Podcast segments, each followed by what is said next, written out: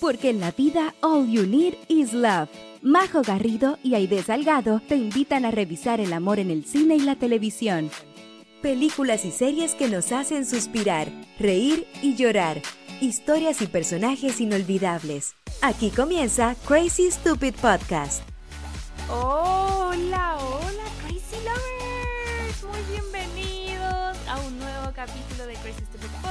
Esta vez con formación completa. Ay, de querida, muy bienvenida. ¿Cómo estás? Muy bien, lista y dispuesta para comenzar este episodio que va a estar on fire.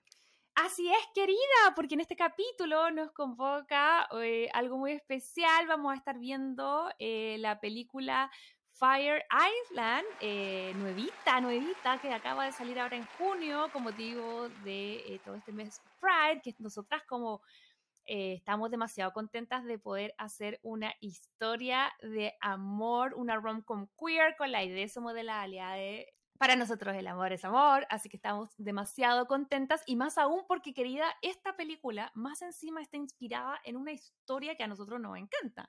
Sí, chicos, está inspirada en un clásico de clásicos que ya hemos visto anteriormente en este podcast y estamos hablando de Orgullo y Prejuicio. Así es, que ha sido llevada eh, a la versión 2022 de una forma magistral, así que estamos muy, muy contentas de poder estar revisando esa película en esta oportunidad eh, escrita eh, y protagonizada por Joel Kim Booster, que es este actor comediante estadounidense de origen de Corea del Sur. También está Bowen Shang, que hace Howie, que lo hemos visto últimamente en eh, um, SNL. Él era escritor y ahora está actuando también ahí. Un elenco increíble también. Me voy a adelantar y voy a decir, aunque esto puede ser un poco polémico, y, me hago cargo de lo que voy a decir. Eh, también quiero decir que Conran Ricamora es para mí uno de los mejores Mr. Darcy's que he visto. Así que yo no sé si eso será polémico o no, pero bueno, vamos a estar revisando, así que quédense por acá porque el capítulo se nos viene buenísimo. Además vamos a estar ah, revisando un recomendado, una serie que pueden encontrar en Hulu o en Star Plus. Eh, ya les voy a estar contando mm, en más en detalle de qué se trata, pero también es de época, tiene harta sátira, así que ahí vamos a estar hablando en detalle de The Great. Así que quédense por acá, queridos. Y nada, pues, de querida, antes de inmiscuirnos en este capítulo, por favor. Cuéntame qué pasó la semana pasada. ¿Estabas? ¿Desapareciste? Ah, contémoslo a Crazy Lover la tonelada, la tonelada de problemas que tuvimos la semana pasada para grabar. Tuvimos muchos problemas, chiquillos. Yo creo que hemos mostrado nuestro profesionalismo y compromiso con este proyecto. Em, eh, ¿Cómo se llama? Así que no, súper super orgullosa. De, ¿Qué que te diga? Súper orgullosa de mi equipo. Pero no, sabéis que saliendo de talla, quiero dar eh, las gracias públicas a Vania Ramos de Lee Mujeres. Gracias, Vania, de verdad, por apañarnos en la segunda grabación. Eh, nos pasó, como dijo Majo en el episodio anterior, lo que todo podcaster o gente que hace programas en general eh, le tiene terror, y que es que obviamente no se grabara lo que habíamos estado haciendo como por tres horas.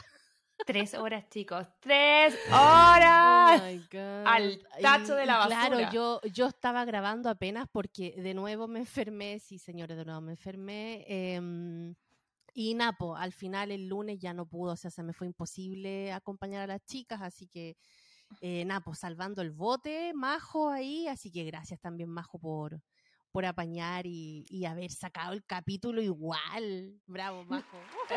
No se cree, bravo, Vania, que yo sabía, estoy obligada a estar grabando aquí tres horas de nuevo. La Vania, ah, eh, la creadora de Le Mujeres, eh, eh, amable y gentilmente volvió y se lo agradecemos porque creo que lo que más me traumaba era que había estado tan buena su participación, habíamos tenido una conversación tan entretenida sobre el diario de una princesa, así que estoy muy feliz de que el capítulo haya visto la luz. Y también agradecerles por ese tremendo recomendado literario que si no lo vieron pueden ir a revisarlo a nuestras redes sociales, nos estuvo contando sobre algunas historias de romance increíbles. Nos recomendó 8 o 9 libros para que lo vayan a chequear y para ver ese contenido y todos los otros contenidos relacionados con este podcast. Querida amiga, ¿cuáles son nuestras redes sociales? Recordémoselas a los Crazy Lovers. Instagram como Crazy Stupid Podcast. En TikTok también nos encuentran. En YouTube también como Crazy Stupid Podcast. Tenemos página web crazystupidpodcast.com. Y eh, si están escuchando este podcast por Spotify, recuerden que pueden verlo y tenerlo en formato podcast, que es video podcast. Y también nos pueden escuchar en Google Podcast, Apple Podcast y creo que estamos en Amazon Music. Así es. Y bueno, lo más importante a toda esta comunidad es que si les gusta este contenido, si quieren eh, ayudarnos a seguir creciendo, si lo pasan bien semana a semana con este podcast, humildemente les pedimos que eh, si están por Spotify, ya sea escuchándonos o viéndonos, pueden apretar el botón de seguir. Así súper fácil y, es totalmente gratis. Eh, el votar pueden ponernos de una a cinco, ojalá fuesen cinco estrellitas eh, para ayudarnos ahí con la visibilidad. Pero querida, sí, eh, se salvó el programa, vio la luz. yo estaba tan nerviosa cuando terminamos y cortamos. Yo lo único que decía como, ¡ay! Que haya quedado, que haya quedado, porque ya onda, otra vez más la Vania nos iba a mandar a la punta del cerro. No, olvídate, sí, no, yo creo que si no resultaba la segunda vez ya, abort, abort. Y pero fue heavy porque como que andaba así, no sé, yo no, no conozco mucho de, de, energía ni de tarot, ni de planetas, ni nada, pero andaba medio Mercurio retrógrado como he escuchado por ahí, porque no solo nos costó, eh, se nos borró, además nos costó grabar, nos pasaron millones de cosas, anyway.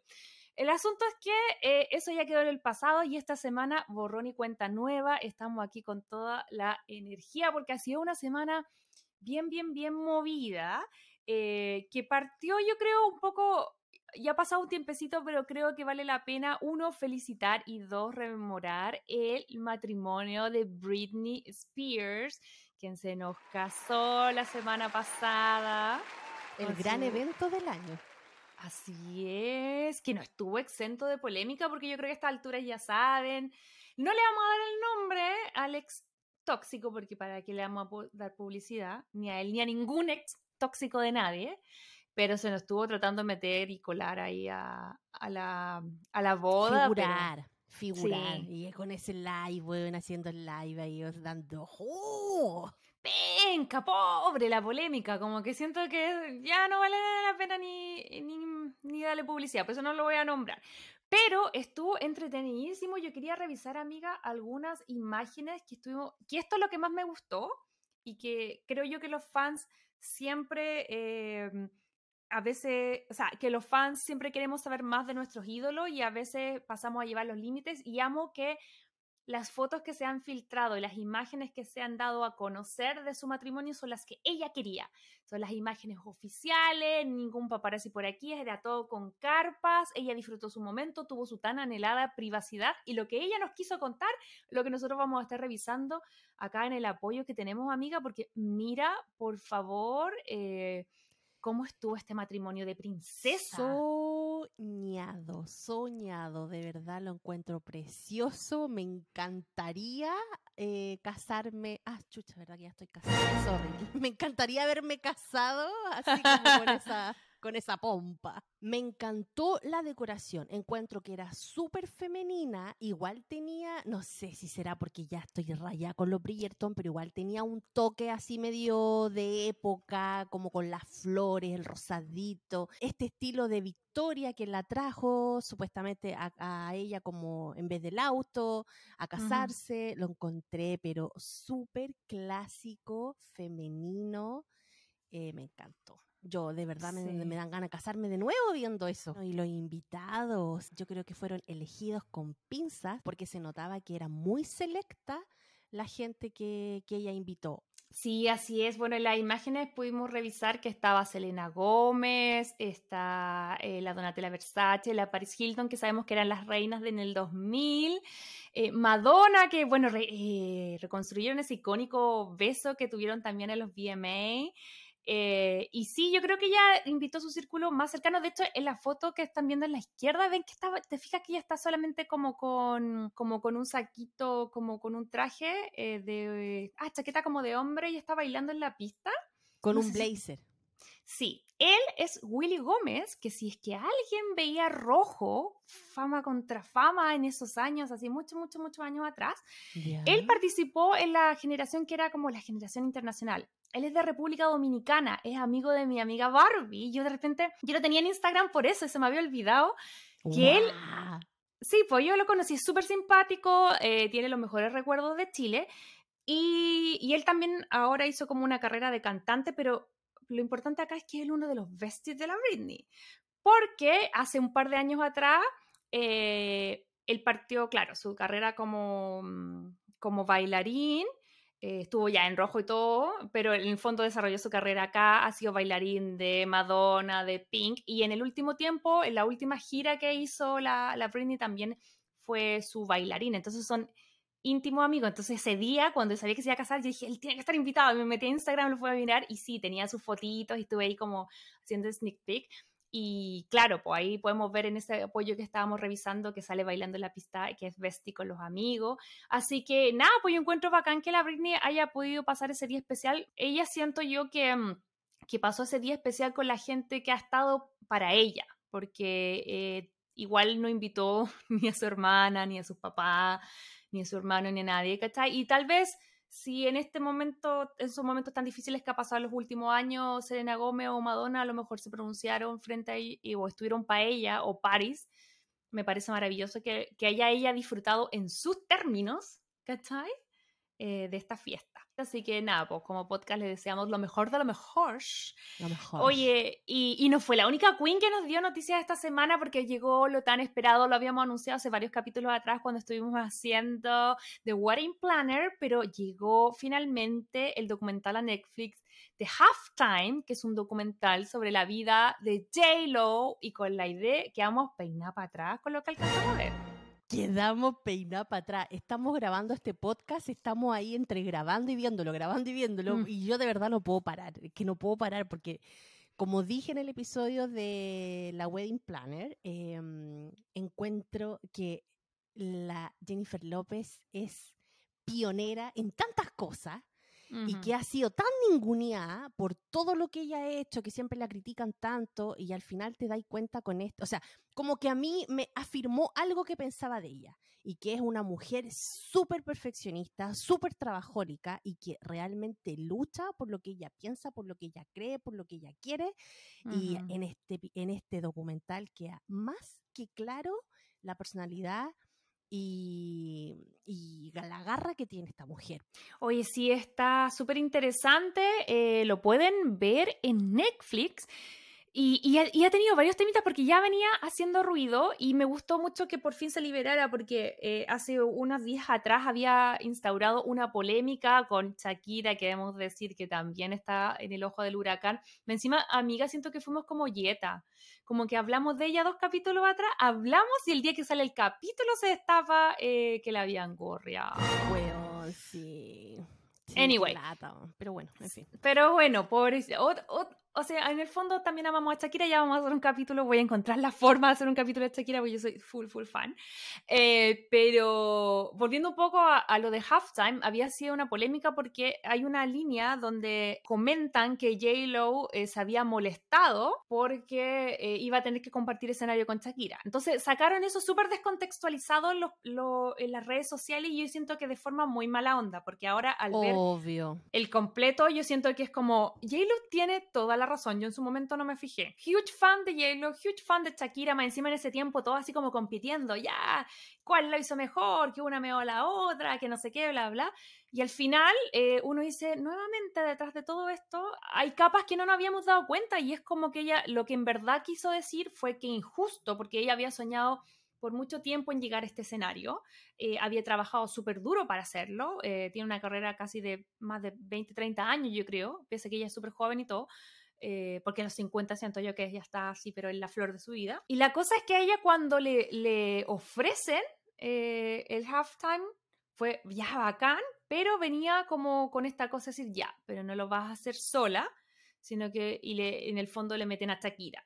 Cosa que si bien tuvo un producto para nosotros como consumidores bacán, que el show fue increíble de ambas, también nos va mostrando que injusto, porque eh, básicamente te dicen que en el fondo los artistas latinos valen la mitad, porque cada vez que este show es hecho por artistas estadounidenses o europeos y todos, se contrata a un artista y él generalmente invita a otros que esta persona quiera, ¿cachai? Como para darle la oportunidad o para donar más su show.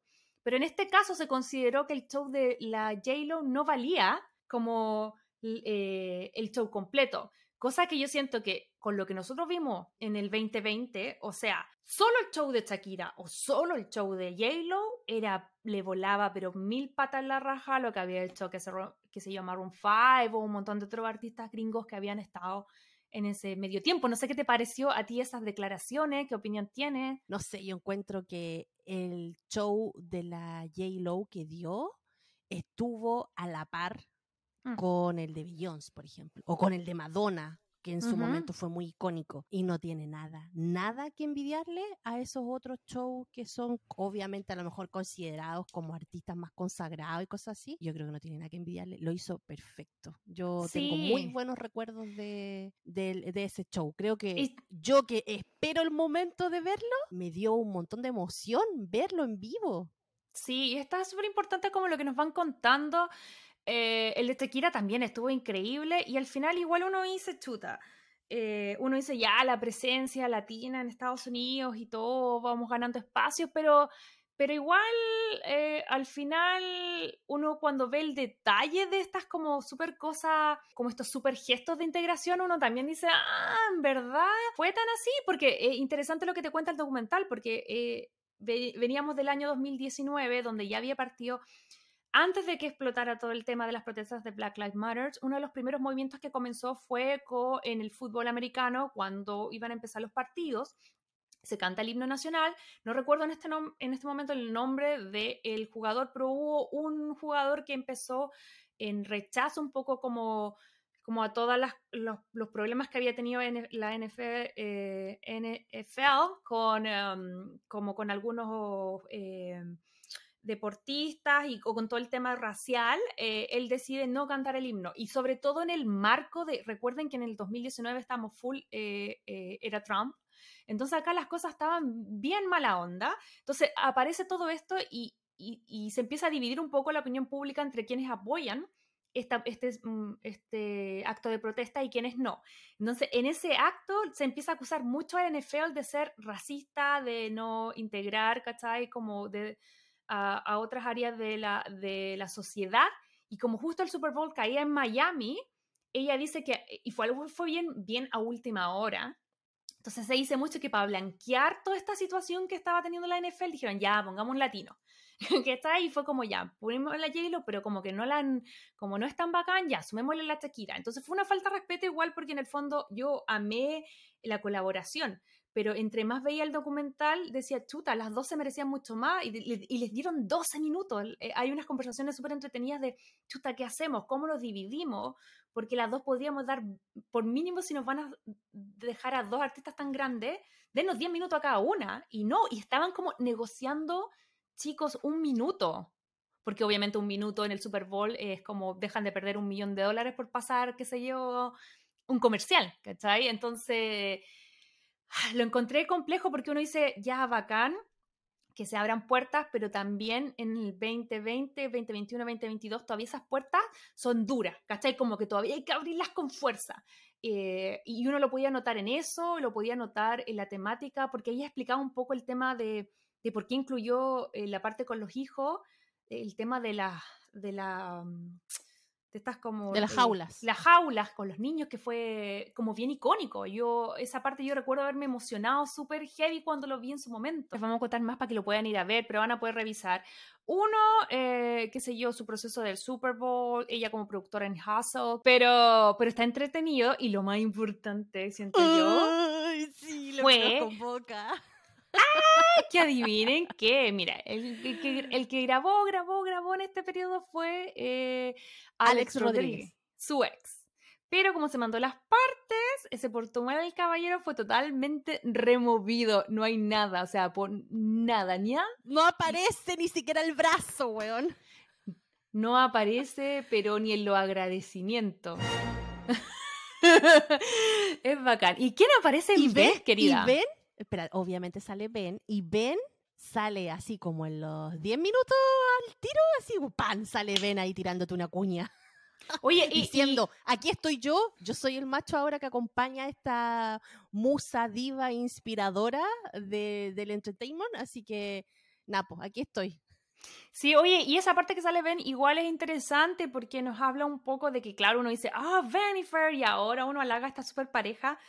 Cuando esta pareja salió, a Ben le decían, onda, estáis saliendo con la nana. Yo siento que hay una cosa de, de, como de clasismo super heavy, que en este caso, además en Estados Unidos es como clasismo y también eh, racismo, porque en el fondo uno dice, ah, ya, mujeres latinas, somos todas súper poderosas, pero al final, que al final igual hay ciertas personas que al día de hoy o en los 2000 todavía consideraban eh, como a los latinos como, como si fuesen algo menor. Pero es interesante como ver todas esas temáticas, volviendo ya a lo de J-Lo, que uno dice, ya, esta chica empoderada, no sé qué, y anda siendo la reina, la queen, la emperatriz que es, aún así sigue como abriendo puertas, ¿cachai? Es heavy.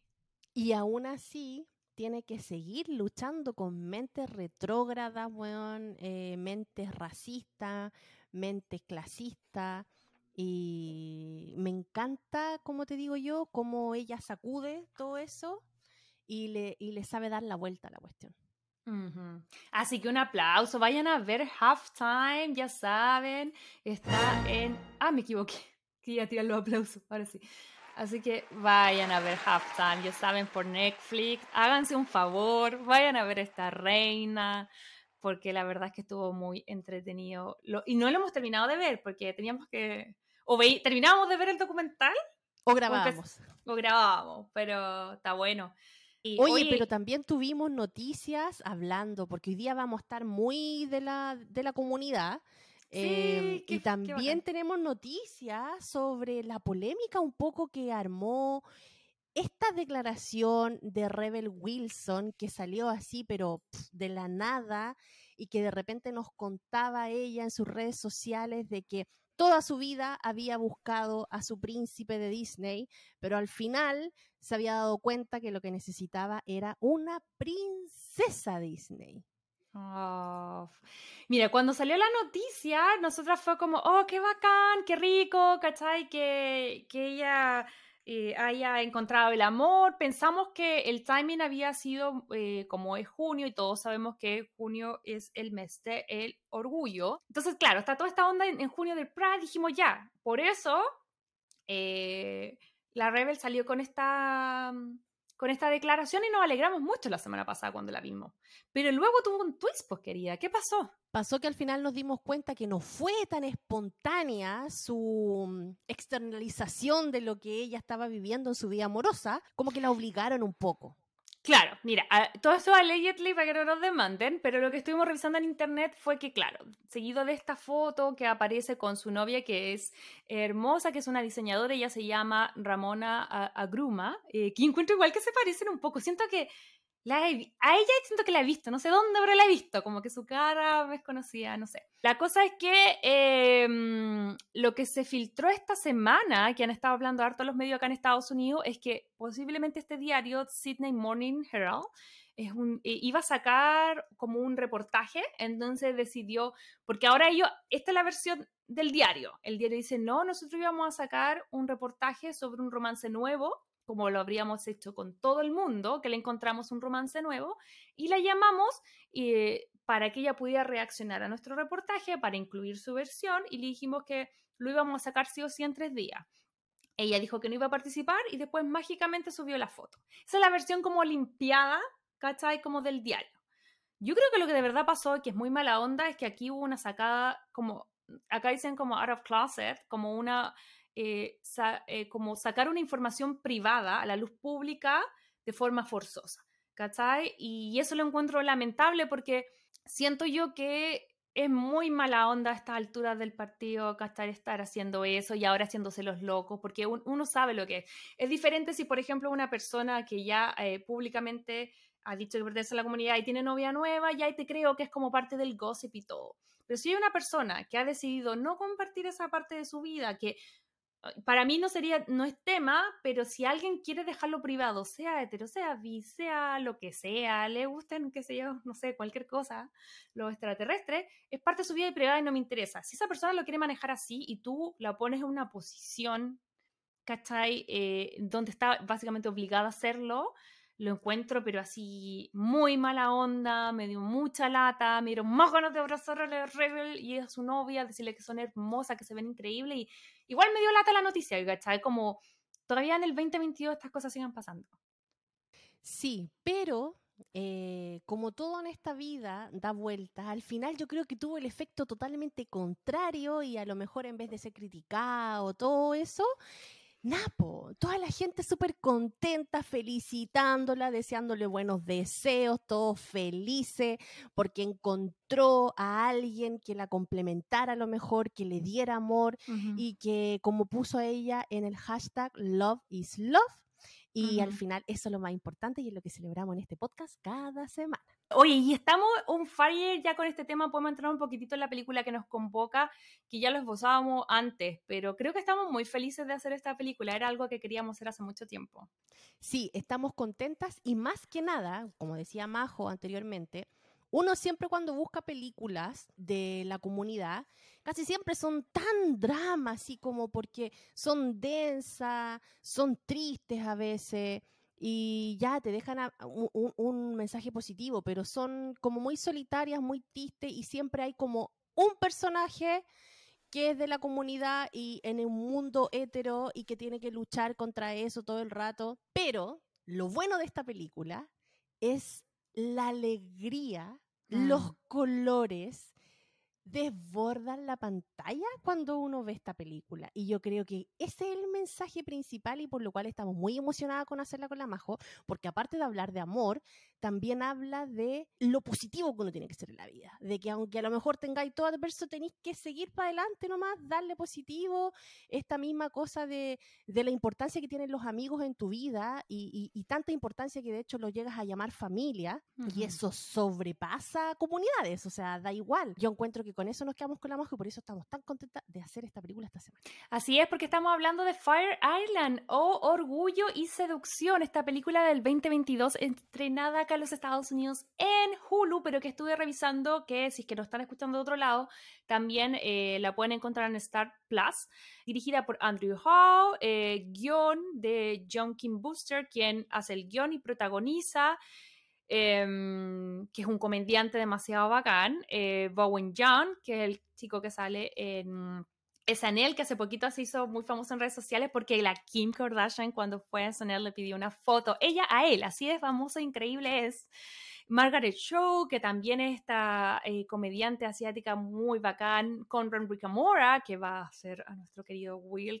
Son como actores, comediantes muy bacanes. Lo que nos hizo como escoger esta película fue, como decía la idea, la alegría que nos brinda, la hermosa historia de amistad, de amor y también lo increíble que fue adaptada, porque hemos visto chorrocientas adaptaciones de Jane Austen y Orgullo y Prejuicio, pero creo yo que los argumentos y los detalles y las situaciones eh, que nos presenta esta película hacen mucha lógica, rescatan como el espíritu de los personajes, pero hacen mucha, mucha lógica. Creo que si tú no has visto Jane Austen, eh, no has leído sus libros, no has visto sus películas, las películas basadas en su historia, igual te gustaría esta película, siento yo. Como que, como que saca lo mejor, pero no sé, me encantó. Yo creo que ya vámonos de una a la, a la película.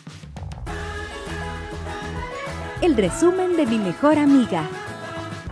Bueno, Crazy Loves, Fire Island es una película rom-com estrenada el 2022 por la plataforma Hulu del director Andrew Hahn y guionista, que también es actor principal, Joel King Buster.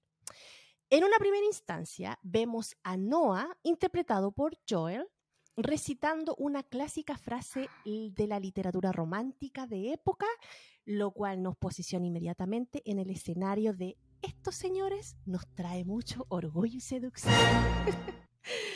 La historia comienza con Joel corriendo por alcanzar un barco en donde nos cuenta que se irá con su familia a una isla llamada Fire Island, conocida como el Disney World de los gays. Y acá conocemos a Howie, interpretado por Bowen Yang, Luke, interpretado por Matt Royer, Keegan, interpretado por Tomás Matos, que lo amo, eh, y Max, interpretado por Torian Miller, eh, las cuales Noah considera sus hermanas. Ahí ya pueden ir haciendo la asociación a lo que le hablamos anteriormente con la historia de Jane Austen. Bueno, entonces van en este barco, todos ahí juntos, conversan, nos muestran un poco el escenario, más o menos ya sabemos ya para dónde va la temática.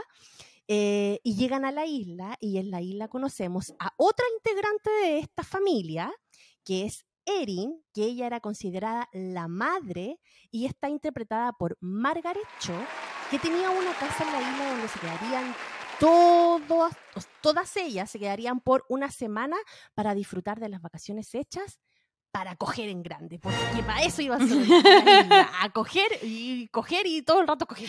A mí me dio vibra de no sé, yo siento si la llevamos como a, algo más parecido a nosotros, era como cuando te arrancáis a montañitas o esa, en Ecuador, era como esos pueblos que vaya a puro pasar la vida.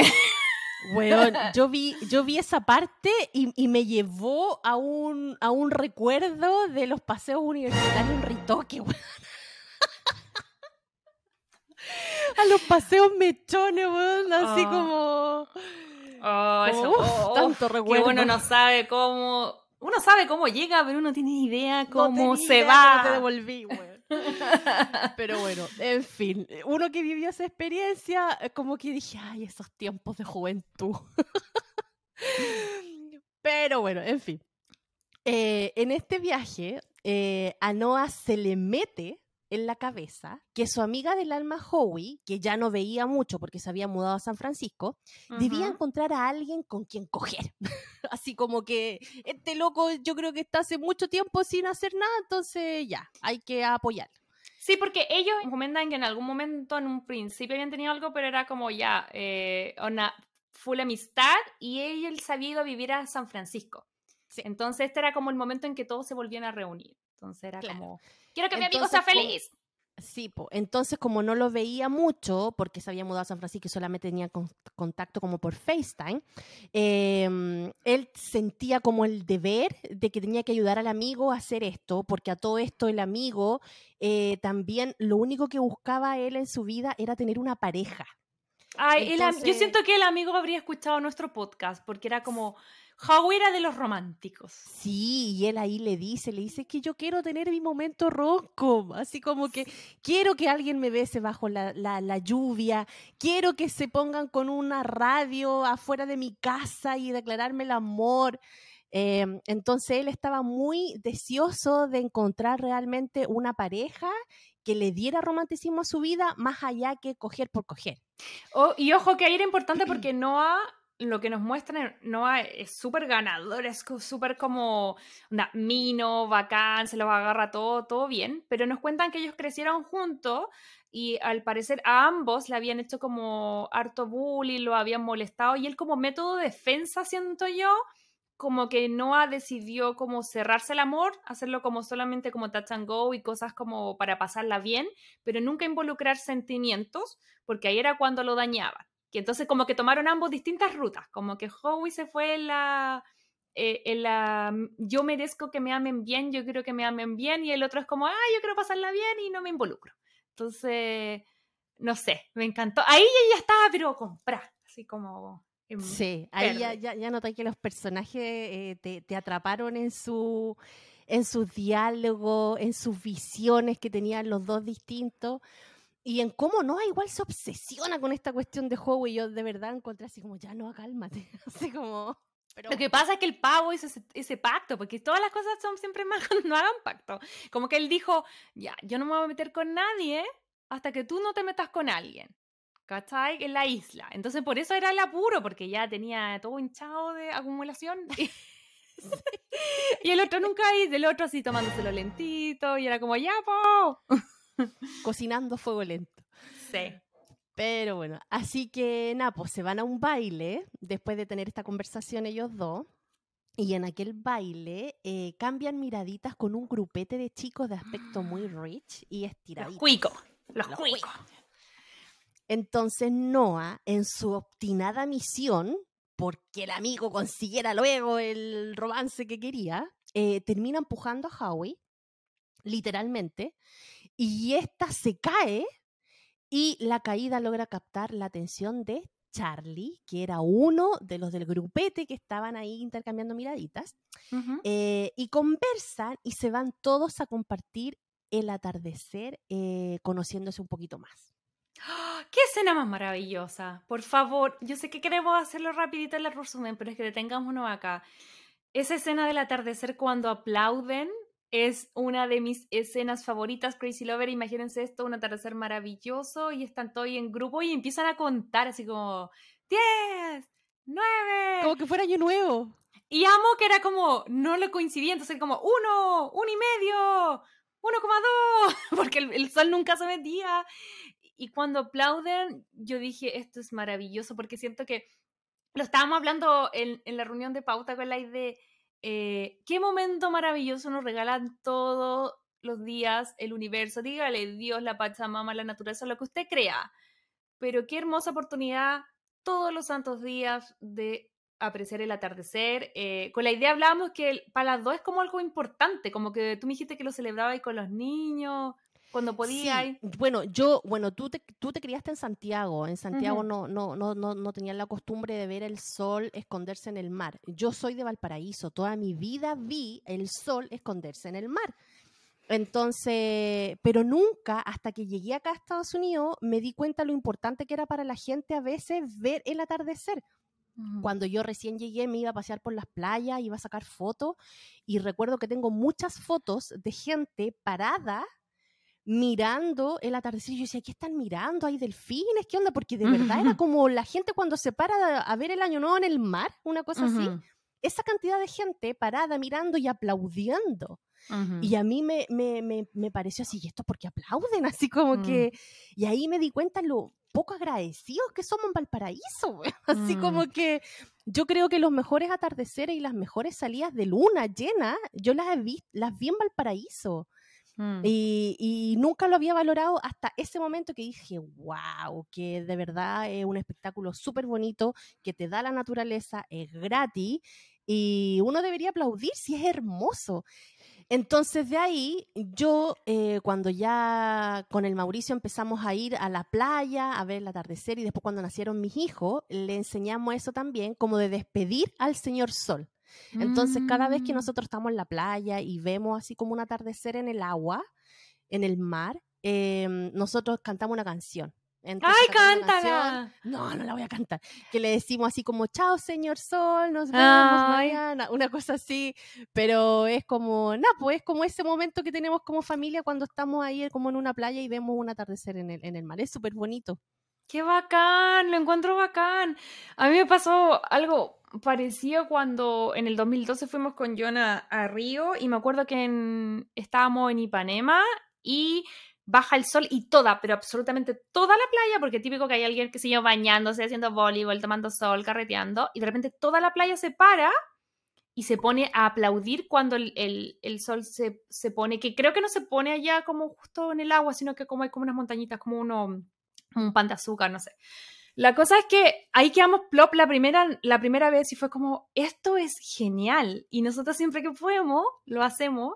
Y todo, acá en redondo todos nos miran con cara de qué les pasa, pero nosotros aplaudimos. Aplaudimos porque lo encontramos como algo tan bonito, tan gratuito. Y, y cuando lo vi en esta película, que los protagonistas hacían lo mismo, fue como, qué bacán, qué bacán poder reganarnos momentos de felicidad que están ahí. ¿Cachai? Como que sientes que estamos todos los días amargados, no por eso se van a acabar tus problemas, el mundo sigue siendo injusto, sigue siendo eh, complejo, pero date cinco minutos para disfrutar. Si a lo mejor donde tú vives, a lo mejor no se pone por el mar, pero a lo mejor se pone detrás, qué sé yo, de un edificio o los colores que le da las plantas. Como tú dices, en Santiago no se ve, pero el cielo se pone de una forma muy bonita. Ahora que estuve en abril me fijé, eh, porque ahora le presto más atención en general y y, los, los, atardeceres son bonitos en Santiago, cómo cambia la luz en la montaña, ¿cachai? Que va bajando. Creo que yo que son momentos especiales y Crazy ver si tienen la oportunidad de regalarse esos momentos, hágalo. y eso es lo que me da gusto de esta película y te lo deja ahí clarísimo en ese momento. O sea, ellos eran pobres y de hecho lo dicen al principio. O sea, el, el Noah se movía con la tarjeta de crédito de Forever 21. Más encima eran discriminados por su misma comunidad porque eran considerados pobres básicos, ¿cachai? Pero disfrutan de un atardecer, o sea, disfrutan de una cosa tan sencilla como un atardecer y los hacía felices. Y, y, era un momento que ocupaban ellos para reunirse como familia, como amigos, eh, y ahí ya te deja tú decís, esta película, weón, o sea, una joyita. Sí, ahí yo ya también, comprá, comprá, total. Como que al tiro se me vino a mi mente el ejercicio que siempre me hace mi psicóloga. Me decía, si tú tienes de 1 a 4 y va en el 2, tú siempre te fijas en el 3 y en el 4 que te faltan y nunca prestas atención al 1 y al 2, que es lo que has logrado. ¿Cachai? Yo creo que eso es lo que tienen resuelto este grupo. Obviamente tiene. Totalmente. No es que, que ah, que, ah, ya, chuta, eh, nacimos como con recursos más limitados, nos conformamos con eso. No tiene que ver con eso. Si ellos tienen sueño, pueden lograr sus cosas o no, les va a ser fácil, difícil, distinto. Pero mientras logran ese cometido, no son miserables, son como felices con lo que tienen, versus los ricachones que tienen una casa increíble pero que tú ves que están ahí bien vacíos y que hartas cosas les faltan, ¿cachai? Entonces, maravillosa, maravillosa esta película, por favor, continúa, por favor. Ya. bueno, y acá vemos a Howie y Charlie, eh, este chiquillo estiradito y ricachón, comienzan a generar una cercanía, pero también se comienza a dar una relación un poco rara entre Noah y el amigo de Charlie llamado Will, que era el que nos decía Majo anteriormente que para ella es su mejor Mr. Darcy en la vida. Así que ahí les tiré un, una pista. Bueno, y este Will obviamente era el más pesote y serio de todos.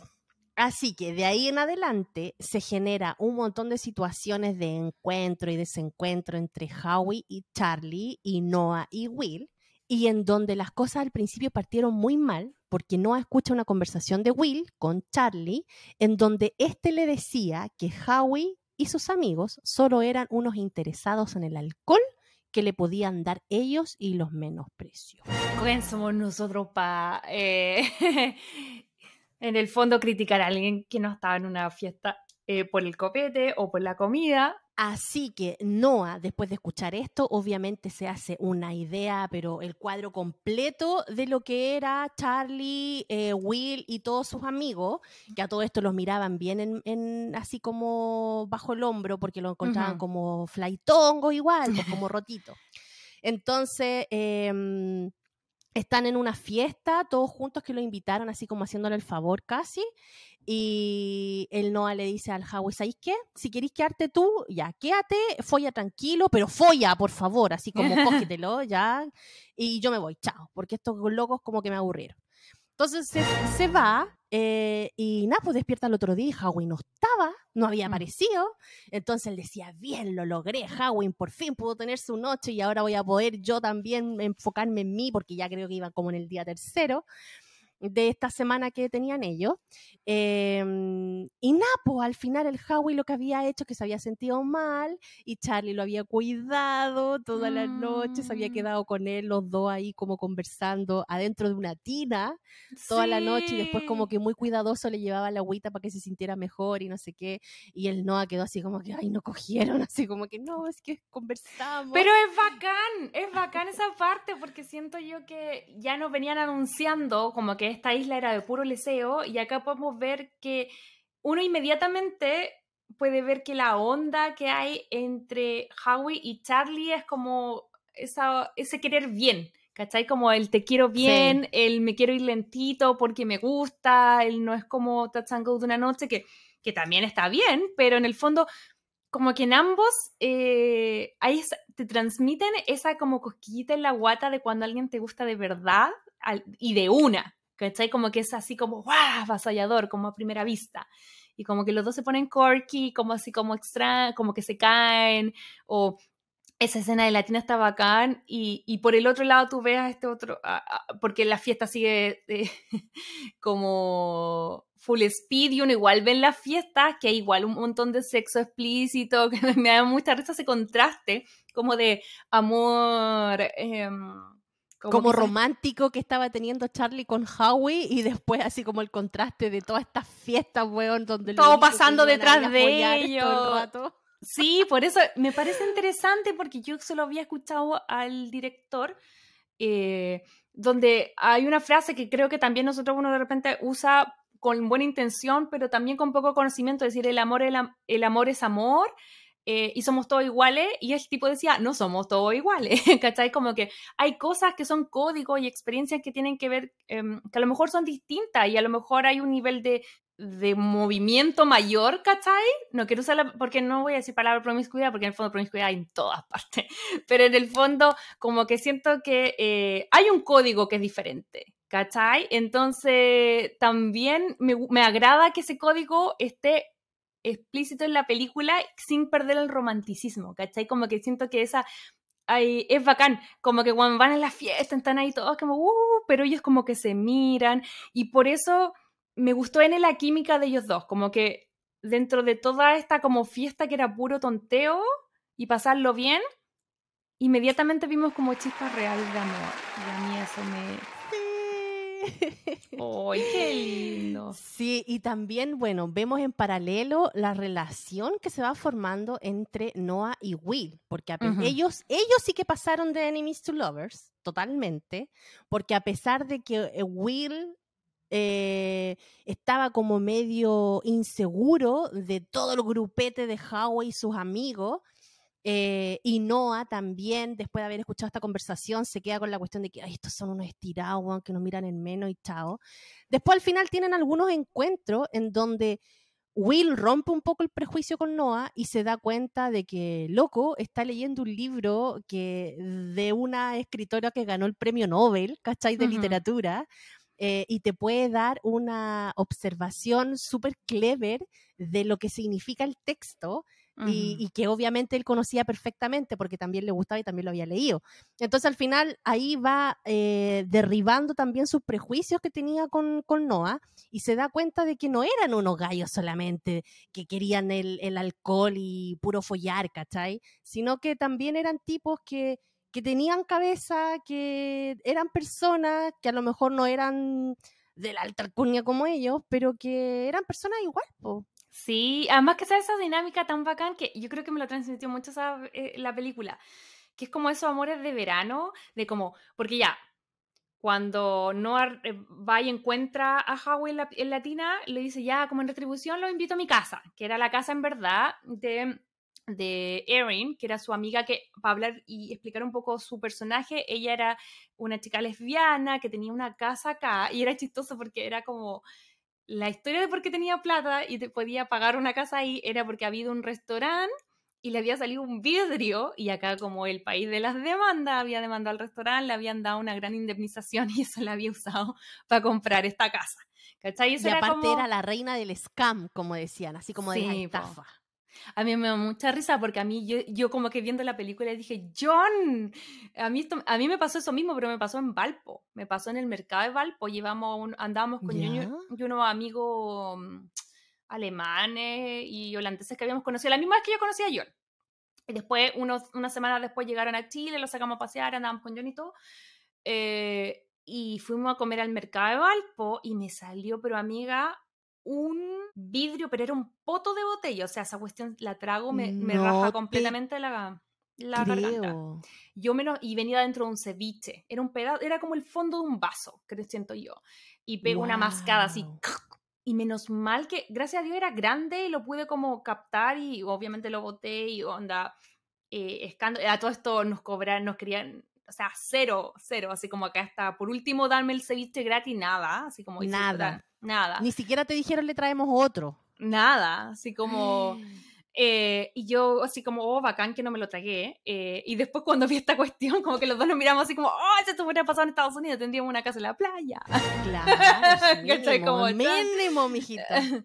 sí, anyway, pero era importante ver eso porque eh, siento yo que eh, si bien tú describías a los otros integrantes del grupo como las hermanas, yo creo que Erin es la mamá, básicamente, de, de, esta familia.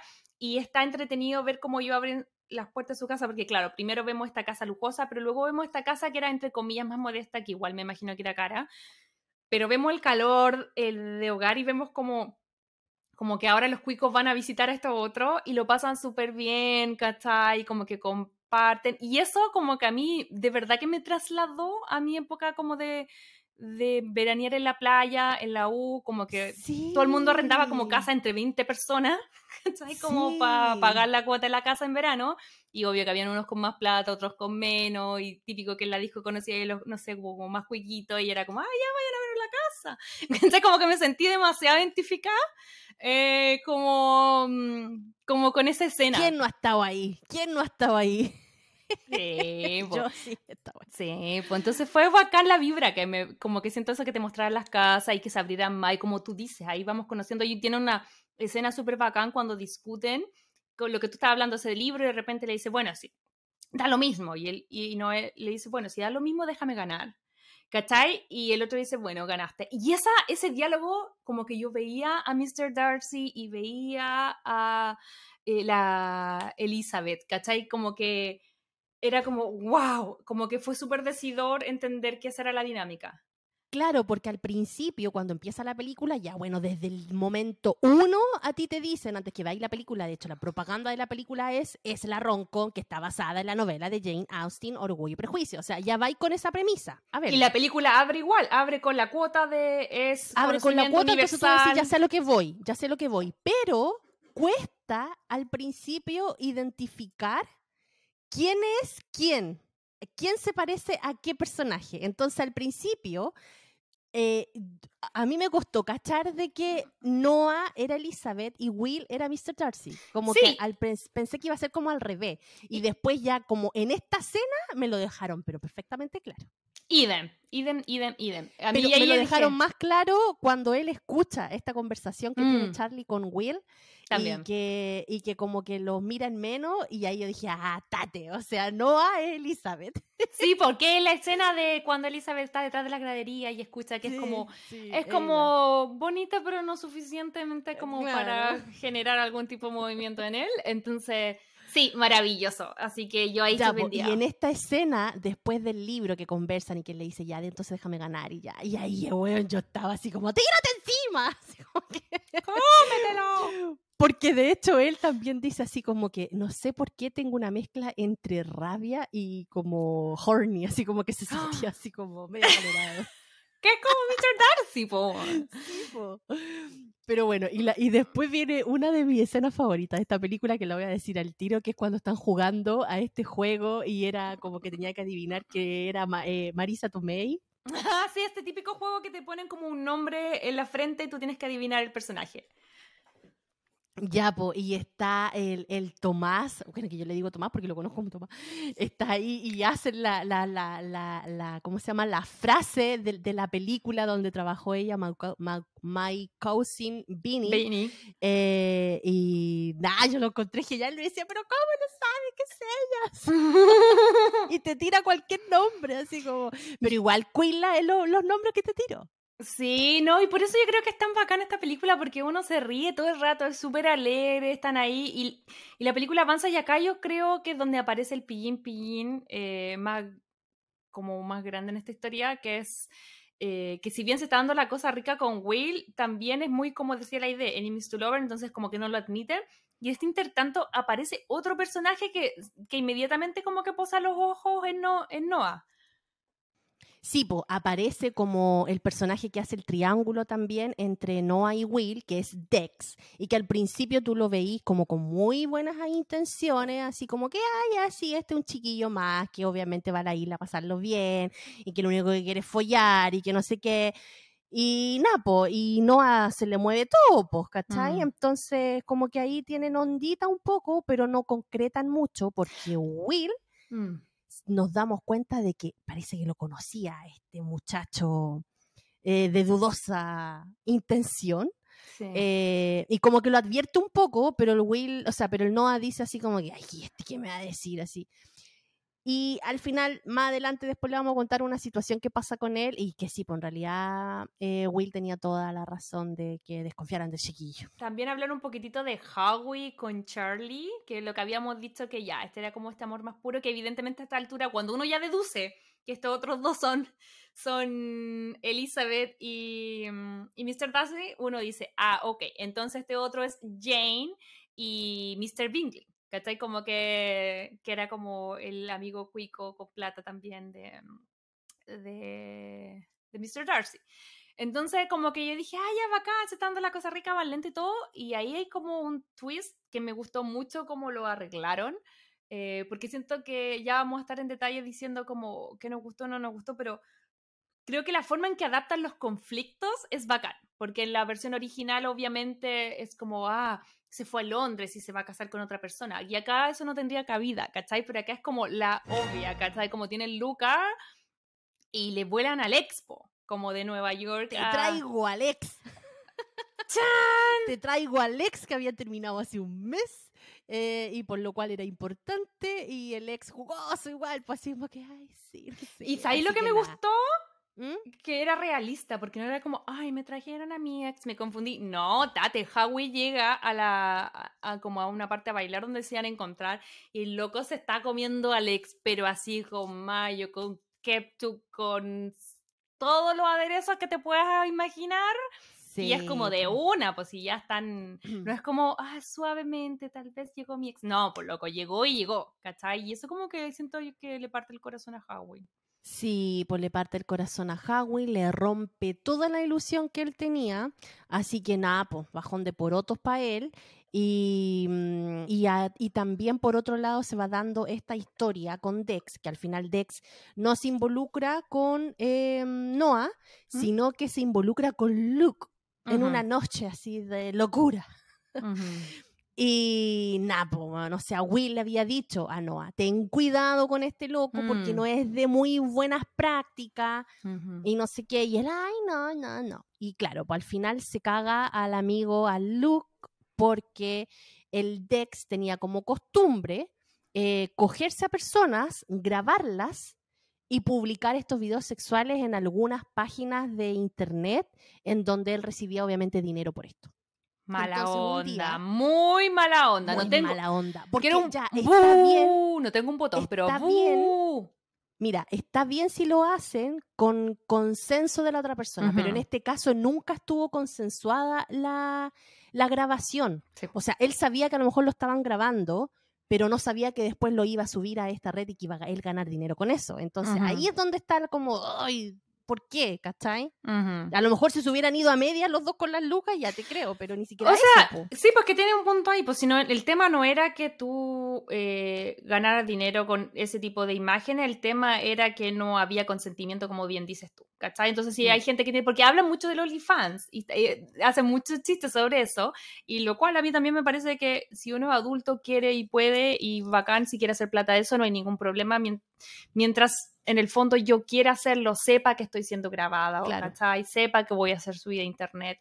Si no, es básicamente una violación a tu privacidad. Me dio mucha pena ese momento, ¿cachai? Como que cuando él descubre, porque es un acto íntimo y, y él le dice, yo vi que me estaba grabando, que es súper importante porque él dice, yo vi que me estaba grabando, pero yo pensé que era como para él y pensé que era algo romántico hasta hace cinco minutos atrás que me di cuenta que en verdad era para subirlo a internet y se me rompió el corazón. Y ahí fue como también quería abrazar al personaje porque era como, eh, loco, también está toda esa cosa de culpar a la gente, como, ay, pero bueno, si no quería que subieran, ¿para qué te grabaste? Loco, cada persona tiene el derecho que quiera a, en su intimidad hacer lo que quiera, a dejar el registro que quiera mientras eso se mantenga en, en los límites que la persona quiere.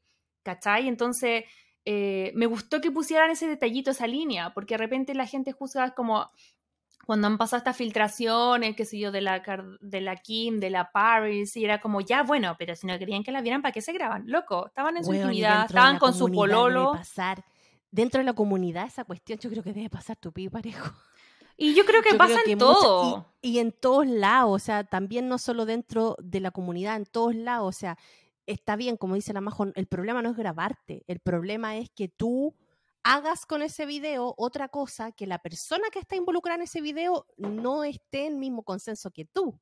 Entonces ahí es donde está el... y aquí amo, porque obviamente aquí viene la parte en que eh, cuando eh, ven este video, me gusta mucho que Noah, como que él, Noah, va a enfrentar a, al, ¿cómo se llamaba? A Dex. A Dex. Y en el camino se topa Will. Y Will ya no habían contado que era un exitoso abogado en LA. Entonces, y que ya lo había advertido. Entonces le dice, mira, sí, tenéis razón y todo. Entonces, como que Will ve el video y como que no le dice nada y como que se enfurece y se va a enfrentarlo. Y me da risa porque no le dice, no, pues si yo iba, como que me robaste la línea, yo iba a enfrentarlo. Y al final van los dos. Y me encanta porque lo increpan y eso es súper importante porque si bien es bacán para el texto, que básicamente le dice, mira, lo que tú hiciste es un delito, es un crimen, y acá en Nueva York, en California, te puedo procesar, yo soy abogado, y si no bajas inmediatamente esto, porque él le dice, no, pero si él sabía, lo mismo, si él se grabó, mira, si él sabe que está en la cámara. Le dice, él no te dio consentimiento y no importa si la persona sabía o no que estaba en la cámara, si tú estás subiendo un contenido íntimo sin el consentimiento de la persona, eso es un crimen. Y revenge porn, revenge porn es un crimen, como le dicen, como el porno de, de venganza, ¿cachai? Eh, y básicamente ahí lo amenazan y él termina bajando el video. Pero siento que era bacán para la película, pero también es una información que es como un refuerzo para el televidente, ¿cachai? Como... Claro, totalmente. Luego, lo que están haciendo es penado, por lo menos acá en Estados Unidos, por la ley, ¿cachai? No es como solamente mala onda con tu ex, es como, te puede ir preso, no lo hagan, ¿cachai? Como, básicamente. Pero sí. ¿Y ahí qué te pasó cuando lo viste ahí defender? Ay, mi Bueno, esta situación, obviamente, logra de que Will quedara como todo un caballero salvador delante de Noah porque lo ayudó a salvar a su hermana Luke. Entonces, eh, nada, pues eh, Noah se le cayeron también todos los prejuicios que tenía con él.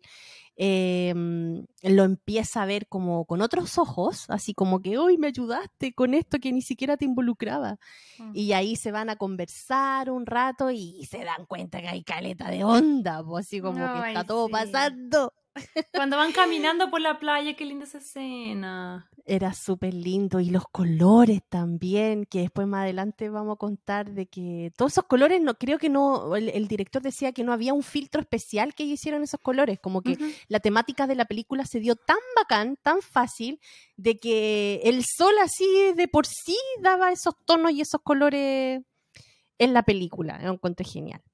Ya, pues entonces pasa esto con Noah y Will, y ahí ellos quedan enganchados, entonces se van a caminar, se empiezan a conocer un poquito más y se dan como la oportunidad de hablar, más, mm. que, más que a lo mejor hacer otra cosa. Pero tenemos a Charlie y a Howie, que Howie obviamente quedó como súper descolocado, así como, ¿qué onda Charlie? Eh, yo sentía que iba todo bien y de repente aparece Lex y no sé qué, entonces como quedó como, ah, ¿qué, qué pasó acá? Entonces Charlie va a ver a Howie y le dice, ¿sabéis qué? Eh, no es tan fácil lo del tema con mi ex, porque él está enfermo eh, y no lo puedo dejar tirado, entonces como que igual tengo compromiso con él. Entonces Howie dice, bueno, ok, ya, whatever, y como que se va, ¿cachai? Así como súper digno. Pero triste, Howie. Pero antes de eso, antes de eso, yo lo único que quiero rescatar, tal vez lo íbamos a hablar adelante, pero no puedo, tenemos que hablarlo ahora. ¿Qué momento más romcom que yo leí que estaba totalmente inspirado en la boda de mi mejor amigo? Pero en algún momento, Howie, hay que saber que cuando uno le quiere tirar como una indirecta, pero bien directa, al que te gusta o, no sé, que le quieras mandar un mensajito. Entonces hay un momento en la película en que se ponen a hacer karaoke y cantan a la Britney, Sometimes Around. Oh my God. Yo quedé como... ¡Ah! Era como... Presentados por Peppermint. ¡No! Y era como toda la letra, amé la versión, amé la versión karaoke. Eh, el, el, guionista, eh, Joel, dijo que eso era inspirado en la escena de la boda de mi mejor amigo con la Kim, porque quería transmitir la incomodidad em, que sentía Howie con toda la situación, de que se había ido el vino que le gustaba, como había vuelto con su ex, y como que quería ser vulnerable y quería como que todo el mundo le mostrara el apoyo y la versión estaba acá. Y como que siento que... buena. Que era como, ¡ay! Para mí fue uno de mis momentos favoritos el del karaoke. Sí, sí, totalmente hermoso ese momento. A mí también me gustó y más encima una canción de la Britney ahí, bueno, todo, todo cierra. Todo no, y la letra era perfecta, entonces era... Sí, sí, ay, qué lindo. Pero bueno, ya, ese fue como el último eh, cosa que hizo Howie por Charlie y al final como que Howie triste por la desilusión que tuvo con Charlie al verlo con su ex y todo lo que pasó, decide irse antes de la mm. isla dice como que no, sabéis que bueno, porque yo, eh, él dormía junto con Noah, entonces Noah un día despierta y lo ve que está haciendo la maleta y todavía no había pasado la semana entera, creo que iban como en el día 5, 6, algo así.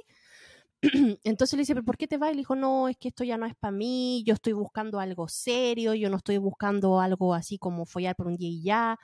Entonces esto ya no, no es para mí, me voy.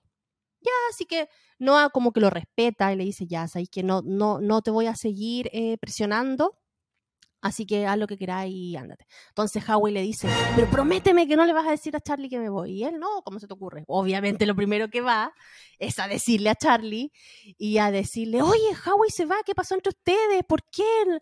Eh, yo vi química entre ustedes dos, ¿por qué no te la jugáis? El único que quiere es un momento ronco y no sé qué. Y Charlie le dice así como que, ¿sabes qué? Es que no puedo. Estoy demasiado comprometido con mi, con mi ex eh, y, y no puedo. Entonces, Noah se va súper desilusionado, así como que, pucha, mi amigo una vez más se siente solo.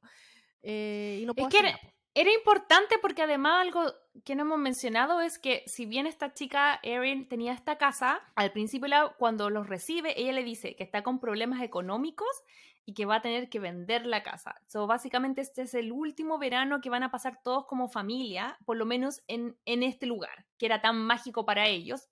Entonces, eh, que él se fuera antes era como todo, era como cerrar un ciclo antes, ¿cachai? Que puede ser que a lo mejor, no sé, con tus amigos del colegio, de la universidad, te podéis seguir viendo en la vida, pero ya no van a tener la misma rutina ni la misma cosa que era cuando estaban en el colegio, cuando estaban en la universidad, cuando trabajaban juntos. Esto es un poco lo mismo. El hecho de que ella vendiera la casa este era el último verano con esa rutina. Entonces, cuando Howie decide irse antes, también lo afecta a todos porque es como el inicio del fin de una era para ellos. Que si bien a lo mejor van a seguir siendo amigos, pero ya esta era en Fire Island, que probablemente a lo mejor era esta era de, de, pasarlo bien en tus 20, no sé qué edad tienen, pero en el fondo la gente va madurando, va avanzando, va creciendo y las amistades a veces permanecen, pero las situaciones ya no. Entonces yo creo que no era solo que Howie se fuera desilusionado y con el corazón roto, sino que también estaba terminando la era de esta amistad en esta isla. Entonces, como que siento que por eso eh, no él está como tan, ok, ya bueno, filo, si este loco no lo va a animar, lo voy a intentar yo. Y como que él sale corriendo a ver si lo puede parar, pero no le va muy bien, parece. Cuando de repente llega corriendo Charlie y Will a buscar a Howie ah. e impedir que este se fuera antes de la isla. Oh, son unos amorosos. Pero igual él ya había partido porque era como un ferry, ya se habían ido ya. Sí, po, Howie ya se había ido, así que obviamente llegó tarde, no, Howie ya se había desaparecido en, el famoso ferry, pero eh, Noah le dice a Charlie, él quiere su momento roncon, dale su puto momento roncon, por favor. Y así como que ya, ¿qué puedo hacer? ¿Qué puedo hacer?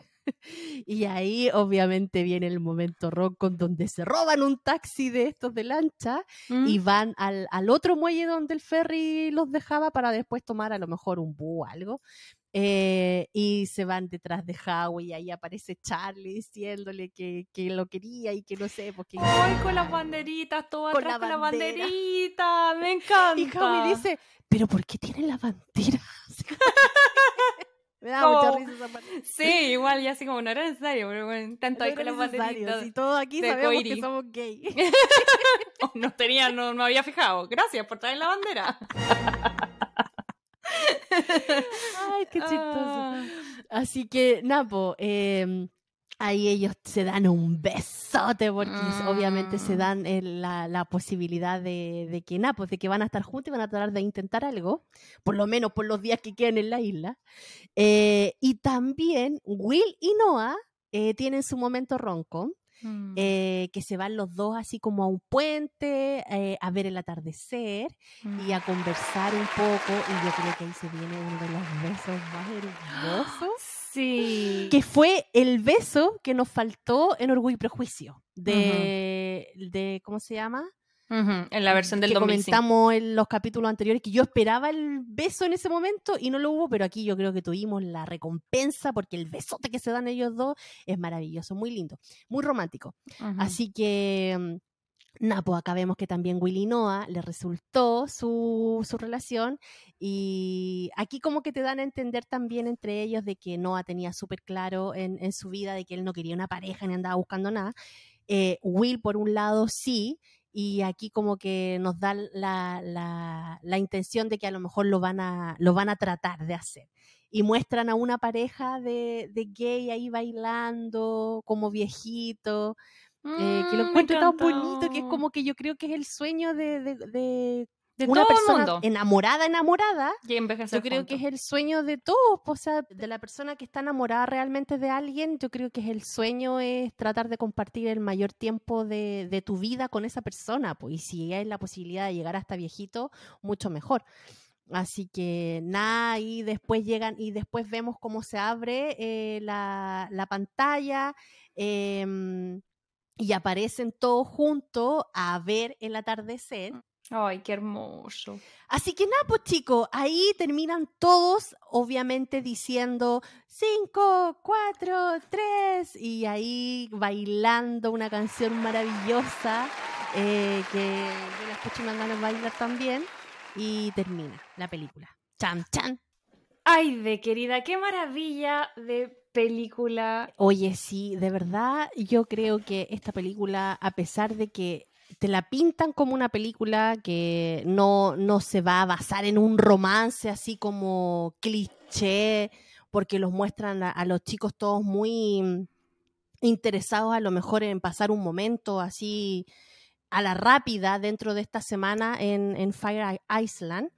Eh, pero al final te da romance, pues, y te da esa, ese, ese cliché de, especialmente en el, en el baile final que tiene eh, Noah con Will, eh, las, apuestas de sol te da momentos ron como así, pero de lujito.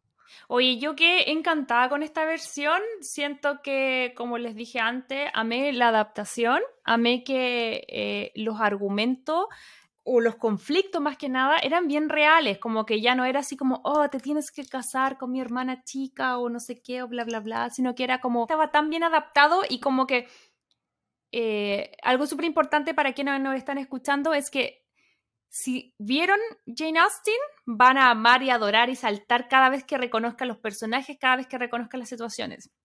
Pero si no la vieron, se van a reír igual y les va a encantar igual porque tiene romance y tiene como que siento que captó la esencia, pero también podría ser perfectamente vista por alguien que no esté familiarizado con el trabajo de Jane Austen y pasarlo bien igual. Pero no sé, me gustó mucho esas como personajes y similitudes. ¿Cuál fue como tal vez el personaje que más te gustó a ti o, o la situación que más te gustó a ti? Mi personaje favorito, favorito, eh, Noah, lejos, me encanta. Me oh. encanta, me encanta cómo lo pintan a él. Em, el amor y el cariño que tenía. Me gusta cuando él mira esa pared donde tenían todas las fotos de todas las, veces que habían ido a Fire Island siendo como una familia.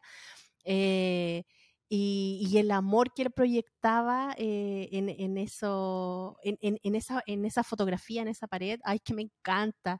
Y cuando, y me da mucha risa cuando a Noah se le cae el celular a la, a, la piscina mm. y lo pone en esta, en esta cuestión con, arroz.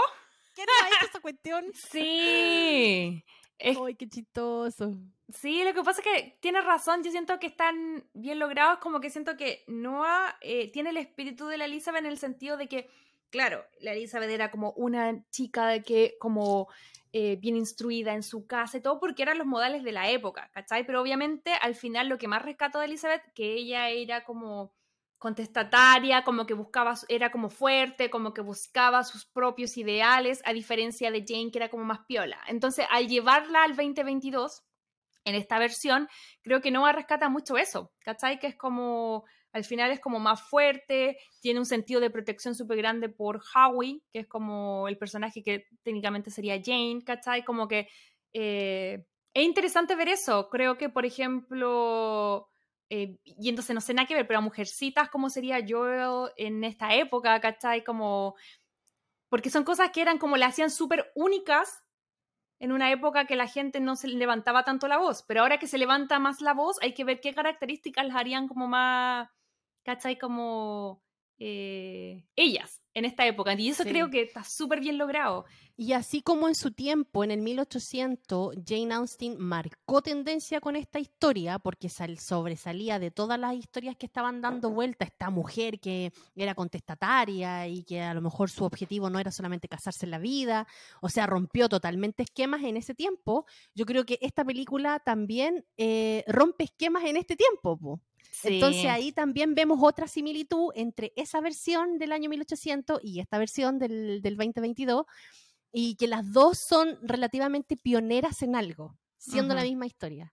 Entonces, eso también es otro, es otro guiño que esta película le da extra a, a esta historia romántica. Que sí, tienes razón. Si bien existen otras películas del género donde se incluyen otros personajes o otras películas que hablan de personajes eh, queers o, gente de la comunidad, eh, siento que lo que es transgresor, como dice la idea, eh, es que sea como algo con códigos con felices. Siempre son dramas, siempre son cosas, porque eh, la presencia está ahí, está hace rato, pero siempre es como un, un, personaje, o si es algo, es como todo muy triste, muy dramático, que yo no estoy diciendo que no sea así, pero lo que uno espera es que eh, hayan de todos los géneros, que ojalá eh, hagan cosas divertidas, cosas tristes, cosas realistas, cosas súper voladas, así como, no sé, extraterrestres, Harry Potter, lo que queráis, con historias, ¿cachai?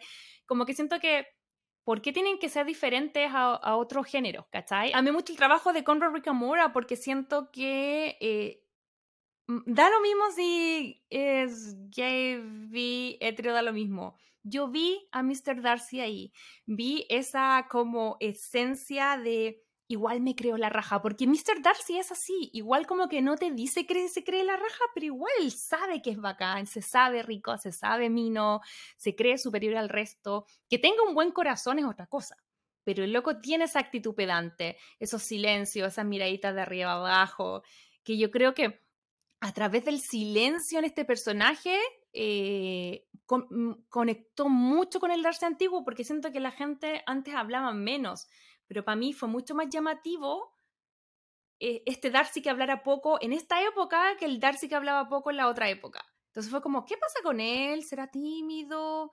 Y después era no, po. el loco es como, no sé, creo que lo hizo súper bien, como que me transmitió mucho, como que dije, esto, así sería Mr. Darcy, de que obviamente Colin Firth siempre va a tener un importante lugar en nuestro corazón porque rico, mino, guapo, inspiró a todos los otros Darcy, obviamente amamos todas las otras versiones de Darcy, pero creo yo que, que la esencia de cómo yo entendí el personaje leyéndolo y viendo las otras películas, las otras adaptaciones, eh, siento que estuvo bacán, estuvo bacán. Y además en esa parte cuando hay un, hay un, momento donde él baila, cuando ya como que le demostró un poco a, Noah que no es tan mala persona, y van como una parte de karaoke, como un show drag, y... Em, y ahí eh, de repente dice, ya, ¿quién quiere que suba al escenario? La típica que no, empujan a Willy y dice como, ya él. Y él se sube y están estas típicas dinámicas que es como, ya, baila y que la gente aplaude. Y empieza a hacer un movimiento así como de tin, tin, como para el lado, como un menito tan tierno como intentando intentando ser bacán, pero obvio que era todo contenido, obvio que era todo apretado, ¿cachai? Amé que era sutil, pero era real, porque a lo mejor la sutileza ya uno piensa que están un poco perdidas en esta época. Y en esta película podemos ver que pueden que las miraditas todavía hacen cosas, que las manitos todavía hacen cosas, ¿cachai? Que la palabra todavía hace cosas, más allá de que en el día a día las cosas vayan más rápido. Y sabéis qué, yo creo que hay mucha gente que siente de que el romance dentro de, la comunidad también está muerto, porque son, como tú decías, hay mucha gente que los, que los, eh, lo, identifica como personas promiscuas, que no se amarran a nadie, no sé qué. Pero te juro que a lo largo de mi vida, yo los gestos más románticos que he visto dentro de una pareja han sido dentro de las parejas que han tenido mis amigos. Mm. que pertenecen a la comunidad. O sea, yo de verdad de repente digo, bueno, lo conocí hace dos días. Eh, ¿Cómo voy a hacer esto? es que no sé. Y son tan así como que, bueno, si lo siento, lo voy a hacer. Y no voy a estar con el prejuicio de que muchas veces los héteros tenemos, ay, es que yo no voy a llamar porque primero me tienen que llamar él y que no sé qué. Y, te demoráis tanto, bueno, en hacer cuestiones porque esos prejuicios tontos que uno tiene de que, ay, es que yo no puedo dar el primer paso, es que si hago esto. No, es que él me tiene. y, aquí ahí caemos las dos. Ah, es que él me tiene que pedir pololeo. Yo creo que el romanticismo acá se vive, se hace sin pensar mucho. Y, y nada, pues eso, eso es lo rico, es ser espontáneo. Sí, no, de verdad que esta película, yo insisto, 10 de 10, eh, yo creo que ya pueden un poco eh, pensar en cuánto le vamos a poner, pero creo yo que el trabajo que hacen al, abrirse a otras historias, porque esto está, esa está la descripción, es como, esto es un rom con queer, eh, la historia detrás es también súper bonita. como les comentamos, Joel Kim Booster, quien hace a Noah, es quien escribió, produjo y actuó esta historia. Él es amigo real eh, de Bowen Young, que es Howie, y en uno de sus viajes juntos a Fire Island, él llevó el, libro de Orgullo y Prejuicio. Entonces, como que ahí, eh, yo creo que es súper inspirador estos como atardeceres y estos así como lugares bacanes. Y dijo, ¿sabes qué? Como que dijo que había llevado el libro una vez y se le había entrado la idea y como que lo pensó y fueron en varios viajes hasta que como en el tercer viaje dijo, ¿sabes qué? voy a hacer una versión de Orgullo y Prejuicio basado acá en Fire Island, ¿cachai? Va a ser un álbum con queer y como que fue tomando eh, como cuerpo y, básicamente hoy día vemos la luz de esta tremenda película, pero lo encontré bacán porque los dos actores eh, tienen una historia de vida súper potente y también son muy talentosos. En el caso de eh, Joel Kim Booster, él es nació en Corea del Sur, pero lo adoptó una familia americana, entonces creció en un lugar así como muy en el centro, como muy blanco. De hecho, vi su rutina y de hecho tiraba un chiste que decía, yo me di cuenta primero que era gay que, que era Asian, ¿cachai? Como que estaba rodeado, ¿cachai? Como de, de como de una comunidad súper gringa blanca, así como que creció. Entonces, creo yo que el hecho de que después ya se vive en Nueva York, vive en, eh, en, Chicago y todo, va conociendo a otras personas, eh, genera amistades ya sea con, con Bowen, que Bowen es australiano, eh, también es una cosa así, papás chinos, nació en Australia, se fue a Canadá, después a Estados Unidos y así. Entonces también son como no solamente el tema de pertenecer a la comunidad, sino que también son como medios ciudadanos del mundo de buscar la identidad, de saber qué significa ser asiático en Estados Unidos, qué significa ser, eh, ellos le dicen Gayshan, como ser asiático y gay en Estados Unidos, ¿cachai? Y como que parte del descubrimiento de, de su vida personal es lo que vamos también a ver reflejado en esta película, ¿cachai? Entonces está como todo este lado como medio Jane Austen, pero también está un lado súper bacán y ellos tienen hasta un podcast ahí de creo. Bowen Jan y Matt Royer, eh, quienes interpretan a Howie y a Luke, son los presentadores del podcast Las Culturistas. Y ellos, entre ellos se han entrevistado, así como nosotras con las chiquillas de acá. Entre ellos también se han, se han entrevistado y, y Joel, Joel Kim Buster ha estado varias veces en el podcast de ellos conversando. Así que no, son todos a mí. Sí, po, entretenía esa parte, como que siento yo que eso se ve y ellos dicen que, por ejemplo, eh, tanto eh, el 100% del cast como la producción eh, se identificaba como queer, entonces eso como que le daba una mm, vibra súper especial a la grabación y yo creo que el cariño y todo y la, y, la experiencia real se nota y se traspasa a través de la pantalla y se ve súper auténtico, súper genuino. Te ríes en esta película a carcajadas y también lloras, yo creo que la lagrimita también está, tiene momentos muy lindos y, y me gustó mucho que, que ellos han sido súper... Eh, como abierto en el sentido de decir, esta es una película de amor, pero también es una película de amistad. Y ese sentido está en pantalla y fuera. Y aquí tengo una cuenta que les quería compartir de, de, Joel, quien dice que, por ejemplo, eh, si bien él y Bowen ambos eh, son comediantes súper exitosos, como que ellos están más o menos en la misma. Entonces, siempre pensaron que tenía que ser o uno o el otro. Entonces, ahí no, en, en otro podcast estuvieron dando esta, esta declaración, mira. Conventional wisdom says that Bowen and I check a lot of the same demographic boxes, you know, and like there's a lot of ways that I think the industry would love to pit us against each other because of that and like say that there's only room for one of us. And I think like we made a really conscious decision to say like, fuck that. We're not going to do, we're not going to play that game with each other and we're just going to support each other. And that's a huge reason why I wrote this movie is that, you know, I didn't see a world right now where Bowen and I got to co-lead a movie created by somebody else. So I said, fuck it, I'll do it myself. Lo amé. Lo que él nos comenta ahí es que dice que, eh, que ellos, eh, como amigos, más o menos tienen la misma descripción, son comediantes, son asiáticos, son gay, entonces eh, él no veía un mundo o una industria donde ambos pudieran coprotagonizar una película, porque siempre iba a ser o uno o el otro. Entonces él dice, ¿saben qué más? Chao, lo hago yo, voy a escribir mi propia película. Ya, chao, eh, lo voy a hacer yo, ¿cachai? Y encuentro un valor bacán, encuentro que también tiene que ver con un tema generacional, de que yo creo que eh, los espacios se han ido ganando de a poco, la lucha viene hacia atrás, pero los espacios que han ganado eh, algunos actores o productores y todo, siempre ha hecho que te hagan competir. Y eso se abre no solamente como a la gente de la comunidad, lo mismo que estábamos hablando un poco como al principio con el tema de Shakira y J-Lo. Es como, ya, si hay espacio para una mujer, pero una. Y ahí puede ser una latina, pero una, ¿cachai? Como divídanse ahí el espacio, divídanse el... Ustedes vean cómo se reparten, pero una, ¿cachai? Entonces, eh, me parece fantástico que esas cosas estén cambiando, que hay un espíritu de como de buena onda y, y él decía también, yo lo veía porque además de esto viene una película que era la que, bueno, nunca vio la luz, qué pena. ¿Te acordáis que lo vimos, lo hablamos con la Vania la semana pasada, pero nunca salió? Que venía eh, Bros que es otra comedia romántica queer que va a salir en septiembre. ¿Pero va a salir, po? Sí, po. Pero no, po. Ah. Me refiero a que la gente no lo escuchó porque no salió en el... Ah, porque no salió en el episodio, ¿verdad? Sí, nunca la gente... En, en, en, fin, pero acá lo comentamos. Viene otra película también muy interesante que, que va a salir ahora en septiembre, que también me parece que actúa Bowen. Y, y lo interesante acá es, es decir, ¿sabéis qué? Eh, el tipo decía, a lo mejor no todos se van a identificar con mi versión, pero quiero que haya un haya como una industria, que, que mi película no sea la única película que de romance de la comunidad, que vengan en dos semanas más otra, que esté Heartstopper, que esté Bros, que esté esta película, y que la gente se vaya identificando, porque a nosotros también nos pasa, no, no es que nos gusten todas las películas románticas que salen. Entonces ese movimiento me parece como, como muy bacán. No sé si, ¿qué te parece a ti? Y que se convierta en un género por sí solo. Po. O sea, como que se desprenda, por ejemplo, porque ya, a lo mejor hay películas en donde hablan de una temática gay, pero está dentro del drama. A lo mejor hay una película que habla, no sé, otra cosa y está dentro del romance.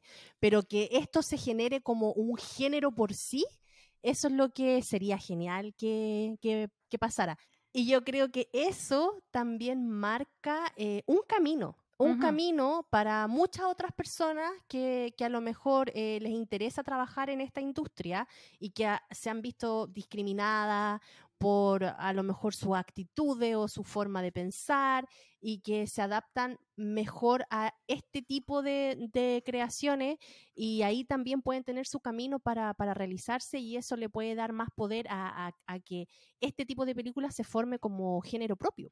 Sí, porque yo creo que en este 2022 y en los últimos años han habido varios títulos, de hecho tú pusiste varios en la pauta, yo creo que no los he visto todos, pero hay varios que se ven interesantes. Sí, yo sé que en los otros años han habido un montón eh, o sea, digo un montón porque obviamente mucho más que hace de años atrás, pero, pero ha habido como un apogeo de, producciones de la comunidad LGBTQ+, eh, especialmente este 2022 eh, tenemos a Heartstopper, que la rompió, tenemos, bueno, Fire Island, que lo estamos comentando ahora, tenemos Queer as Folk, tenemos My Fake Boyfriend, eh, Bros, que va a salir en septiembre, y hay otras que están dando vuelta por ahí, que son una del 2019, que es Gentleman Jack, y la otra que es del 2020, que es Love Victor, que es una serie muy bonita. Eh, entonces hay varias producciones, hay varias cosas que se están armando a través de, de esta, de esta temática que nosotros lo único que queremos es verlas todas, disfrutarlas y, reírnos, porque al final eso, eso, es la, eso es lo que es la comunidad, es alegría, es colores, es risa, es... Eh, bueno, si no te resulta algo, dale, vamos con otra cosa. Y, cero drama. Sí, y defender también el, hecho de que eh, creo que al final no lo puse los apoyos de cuña, pero lo escuché por ahí de la eh, mm, actriz que hace a Erin, que se llama Margaret Cho, que ella decía, nosotros también defendemos el hecho de que eh, tú puedes ser como, entre comillas, a ver, considerado una, una minoría, que no creo que sea así, pero históricamente se le ha visto como que fueran una minoría, eh, y a lo mejor ser discriminado, pero tú a la vez también ser discriminador, a la vez también ser mala, mala onda con otras personas. Entonces ella decía que le gustaba mucho que el guion era bien clever en ese sentido, porque al abrir el universo, y, y, eso es como ir viendo una lupa más grande. Yo creo que si nos vamos ah, nos quejamos que somos latinos, que nos discriminan, pucha, no, no, nos ven con un ah, microscopio un poco más grande, nosotros también somos discriminadores, ¿cachai? O por lo mismo con las mujeres o con todas las cosas. Entonces, al final del día el ejercicio es revisarse uno mismo, ver qué cosas puede hacer bien, qué cosas puede hacer mal, hacer mal pero también ir mostrando que también hay cosas, porque está eh, eh, entretenido que te muestren más como más dinámicas auténticas que tienen que ver con que si tú pones un puro personaje gay, no podéis ver como una interacción como la que vimos en esta película. ¿Cachai? Porque su interacción es como con el resto del mundo heteronormado, ¿cachai? Que es lo que todos, entre comillas, más hemos visto en el cine.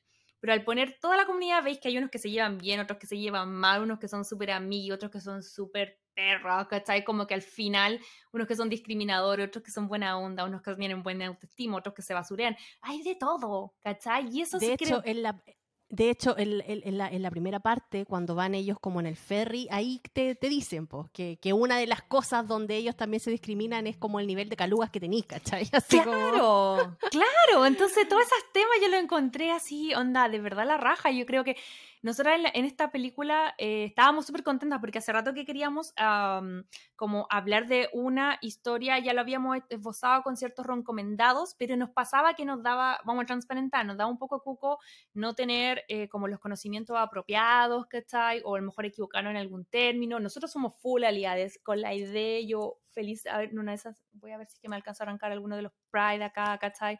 Que ahora volvieron de forma presencial en LA. Va a estar hasta la mm, Cristina Aguilera va a ser así como muy grande acá y que los últimos años no había podido ir. Yo fui a un Pride en San Francisco que fue maravilloso, onda de bueno, yo fui al, primer Pride que se hizo en Santiago de Chile, nunca lo Ah, también, también fue. pero tan bien con la DJ Electra. Ah, sí, la pasamos, pero espectacular, obviamente, fue con todos mis amigos de la comunidad.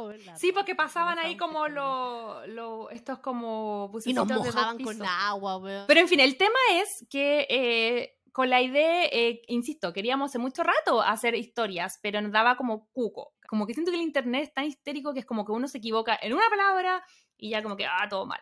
Pero ¿saben qué? Lo pensamos mejor y creo que esta, esta película en particular nos hizo reaccionar en el sentido de que, mira, eh, nosotros amamos el amor y vamos a contar todas las historias de amor que nos parezcan que deben ser difundidas y ojalá vista por todo el mundo. Y esta película es genial.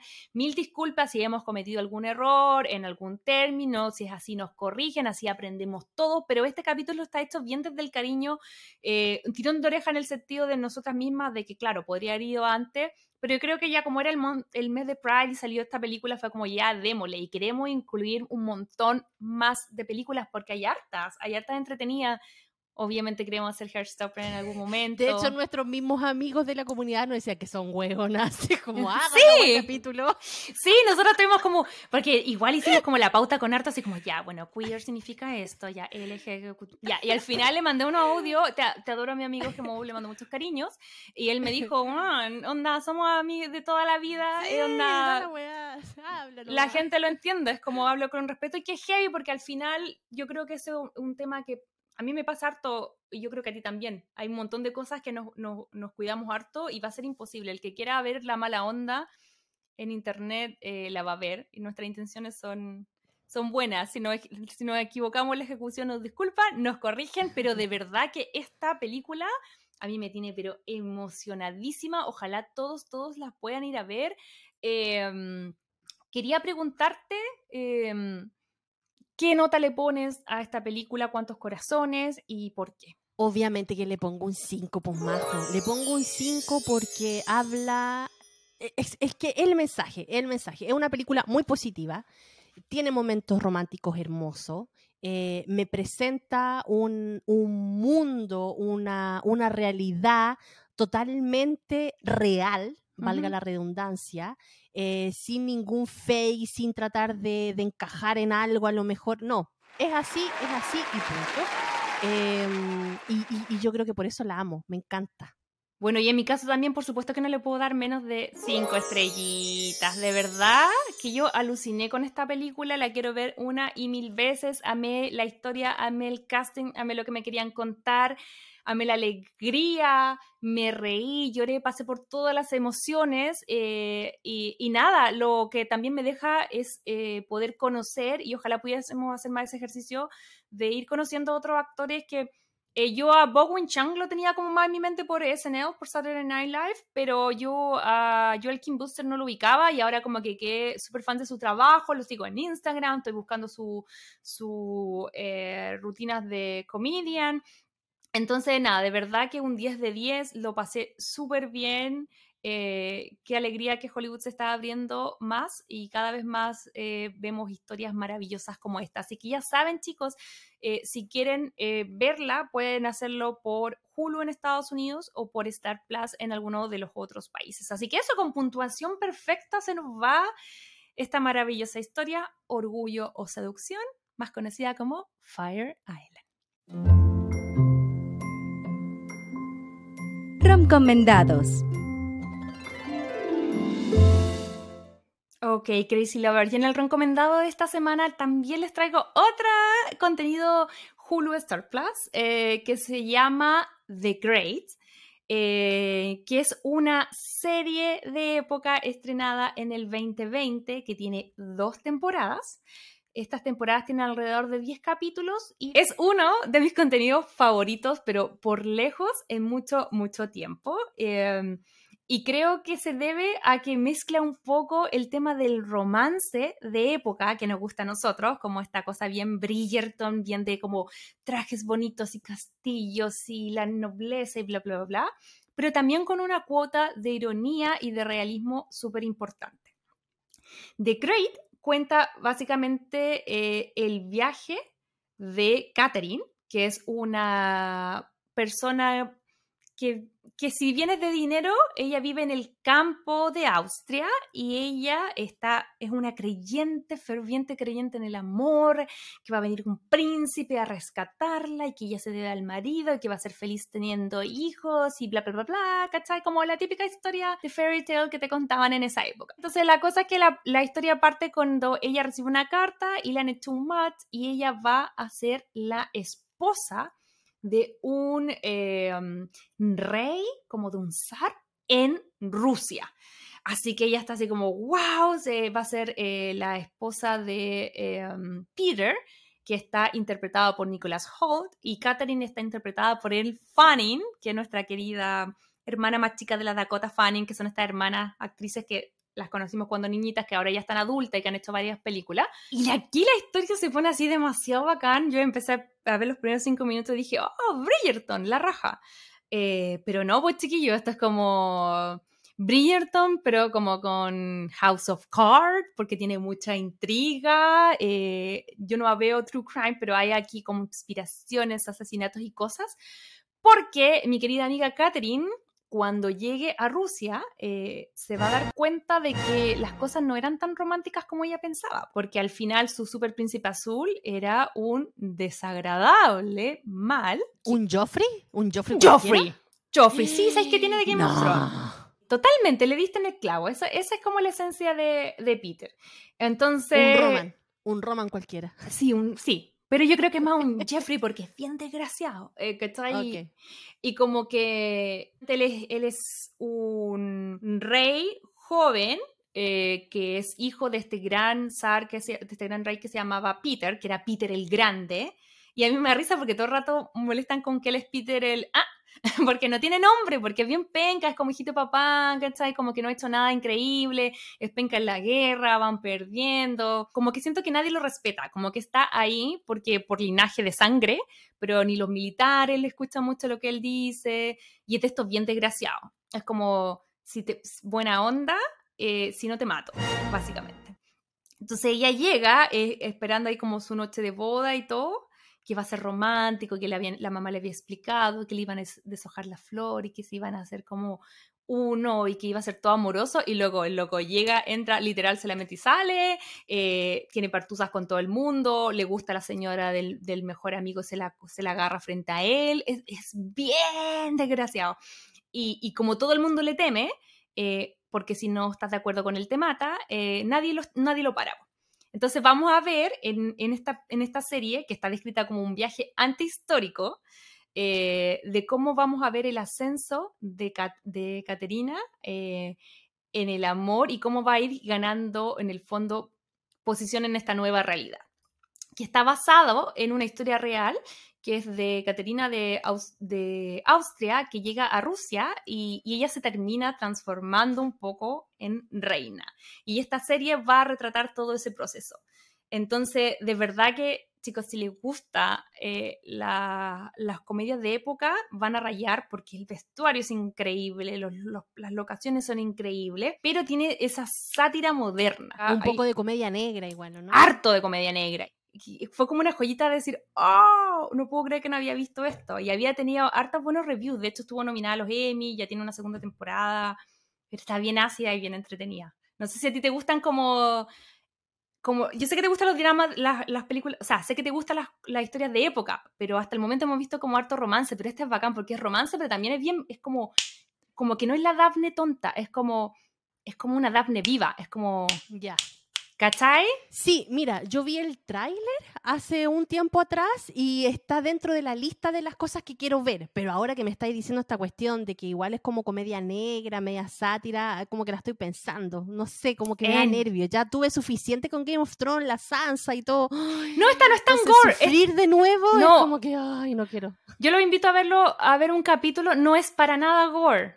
No es ah, como no, humor negro en el sentido de que se ríen de cosas. Es como, como que, por ejemplo, en, en Bridgerton sería como, oh no, me tengo que casar con mi lord. Y esta otra es como, ay, chuta, este loco, ¿cómo me lo puedo joder? Entonces, como que es ese tipo de humor, pero no es que haya tanta sangre. Pero sabéis que al ver el tráiler, yo mm, caché que el loco no era tan pesado, pero con lo que tú decías ahora, eh, es como chuta, como que en el tráiler había, me, me había dejado otra imagen del que supuestamente el esposo de ella.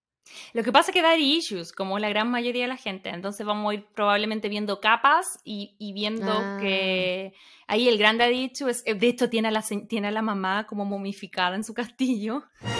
No te creo. Sí, y el papá también le habla todo el rato porque él se siente que no puede como... Eh, se llena los zapatos del papá, no, está divertida, no sé, démosle una oportunidad, no está para nada gore.